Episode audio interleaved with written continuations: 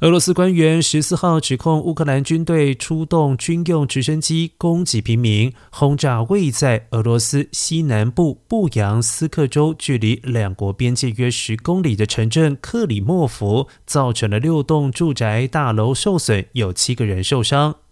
布扬斯克州州长波科马兹在社群媒体发文表示，乌克兰军队今天对克里莫夫开火炮击，造成了两栋住宅大楼受损，一些居民受伤。俄罗斯调查委员会随后也发布声明指出，乌克兰军事人员利用两架装载重型攻击性武器的战斗直升机，非法闯入俄罗斯联邦的领空。这些直升机采低空飞行，对克里莫夫。的住宅大楼进行至少六次的空袭。声明说，有六栋的建筑物受损，七人受伤。此外，俄罗斯南部贝尔哥罗德州的州长也表示，当地一座村庄十四号也遭受到了乌克兰的攻击，但没有人受伤。乌克兰国防部先前对俄罗斯边境传出的几场攻击事件都拒绝置评。